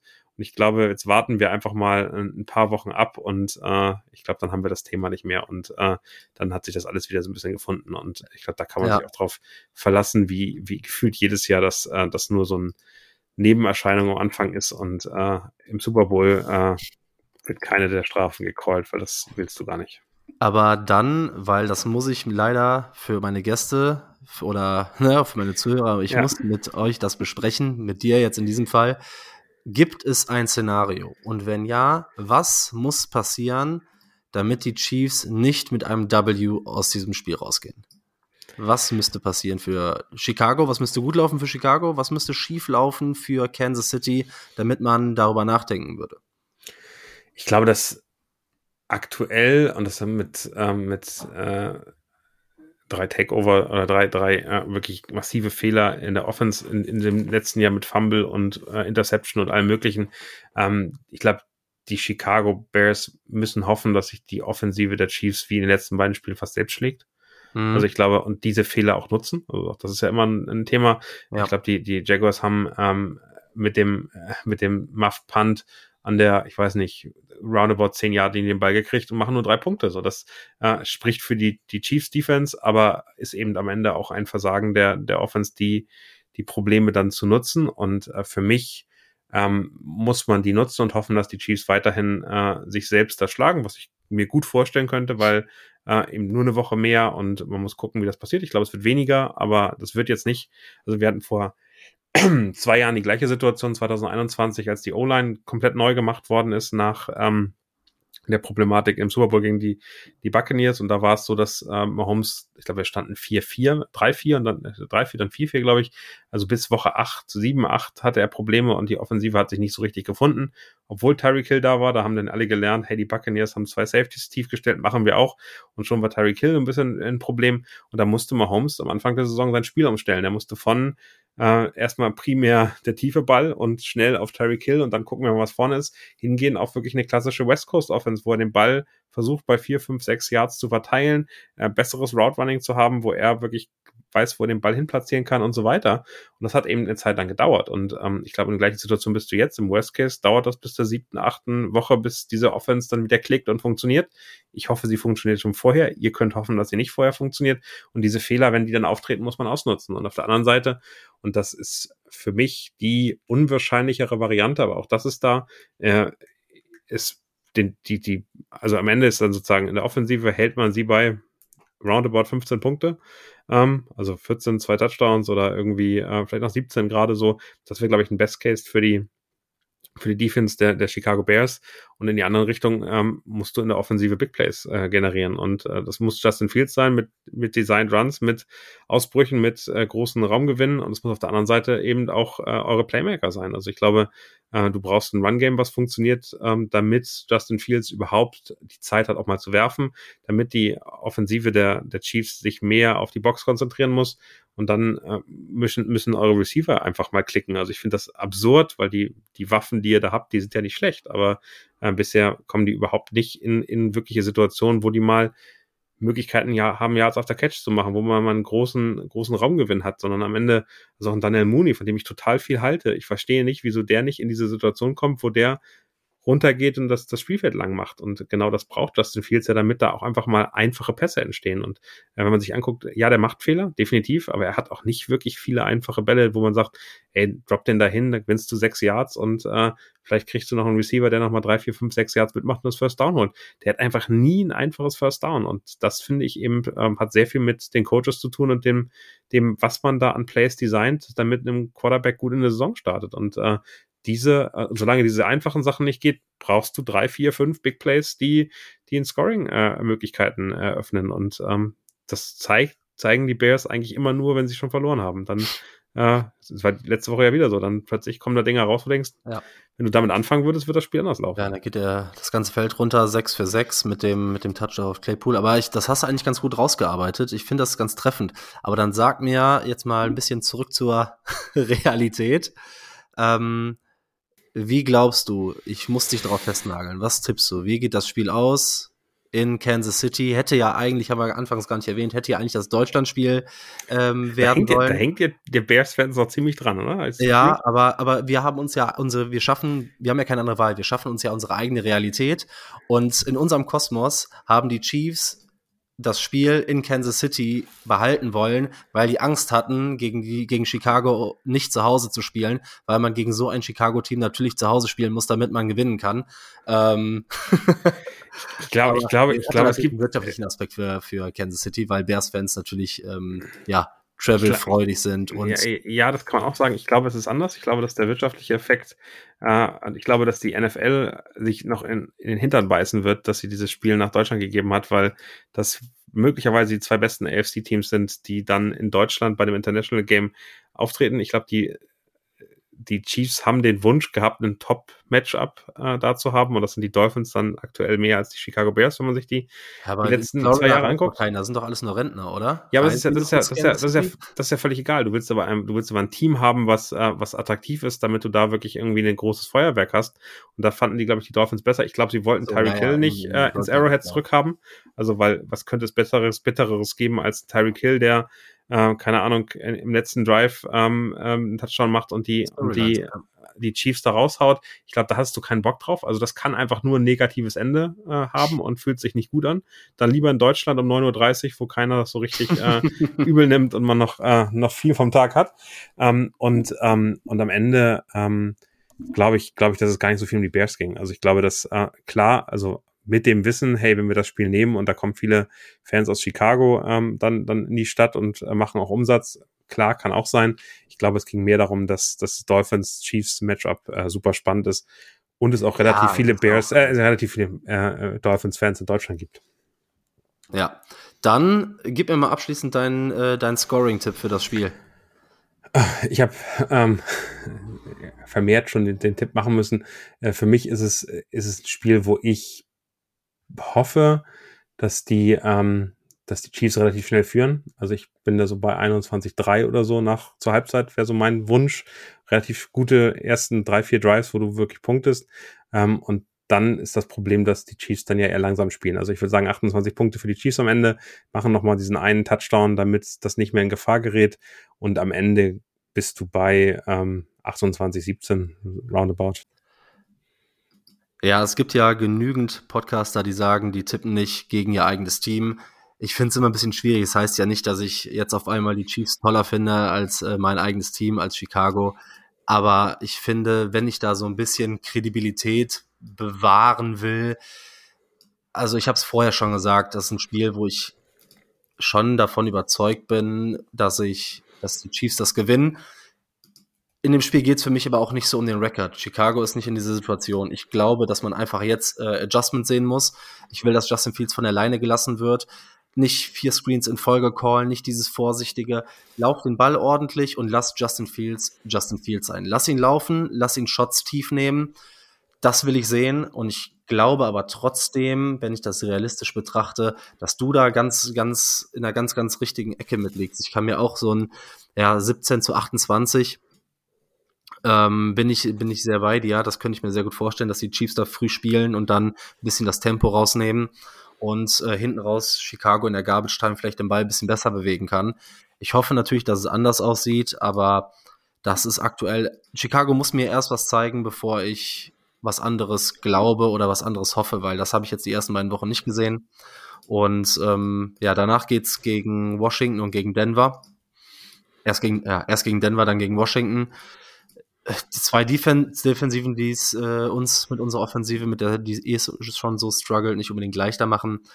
Aber ich glaube, wir haben das Spiel ganz Weil die Broncos sind in der Defensive nicht mehr ansatzweise das, was sie mal waren. Also das ich glaube, die Broncos, ja, jetzt Broncos sind ein netter Gegner, den man aktuell haben kann. Ähm, ja. Die strugglen natürlich auch, die wollen auch gewinnen. Und äh, bei den Commanders haben wir jetzt zwei Siege, die aber die hätte die könnten auch 0-2 stehen und es würde keiner äh, sich wundern. Und also das halt, ich, zwei Gegner, die, Spiele, die, die spannend sind. Also die, da kann man, da kann man sich beweisen, aber nur mal in die Richtung. Äh, ich tippe ja auch äh, teilweise gegen die Chiefs, äh, wenn wir auch die ganze Saison durchtippen. Ich hätte das Spiel hier als, als so ein bisschen das, ähm, das Trap-Game der Chiefs gesehen. ähm, das hat, hatten sie jetzt in Woche eins schon, von daher glaube ich, dass man sich zusammenreißt ja. und sagt, wir müssen jetzt, weil das wäre einfach ein blöder, blöde Niederlage, wenn man langfristig irgendwie dann äh, auch um die, um den äh, Seed Nummer eins spielen möchte. Aber also Spiele gegen die Bills und die Bengals und ähm, auch die Dolphins, also ich habe so ein ganz schlechtes Gefühl, dieses Deutschlandspiel ehrlicherweise aktuell, weil ähm, das, ähm, glaube ich, also da können die Dolphins, glaube ich, ganz anders aufspielen und die freuen sich auf die Chiefs, egal wie wie es dann im Standing ist und die haben die die Kapazitäten, um da auch zu gewinnen. Ähm, aber das sind die Spiele, wo ich in der, in der Regular Season immer das Gefühl habe, da gehen die anderen Teams immer noch mit 20 Prozent extra rein, weil die sagen, der Super Bowl Champion oder die Chiefs, die irgendwie seit Jahren die AFC dominieren, die wollen wir jetzt auf jeden Fall wegschießen. Und von daher sehe ich da oft auch ähm, dann äh, Probleme.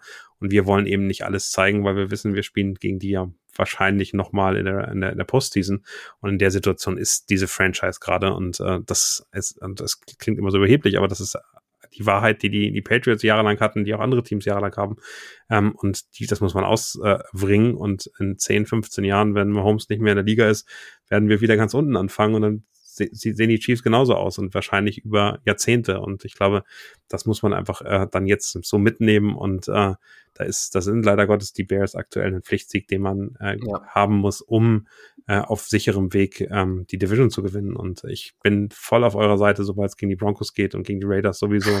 Die Chargers könnt ihr auch gerne schlagen, aber ähm, das ist eben äh, dann aktuell so ein bisschen die, die Wahrheit, die wir bei uns haben. Ähm, ja, ja.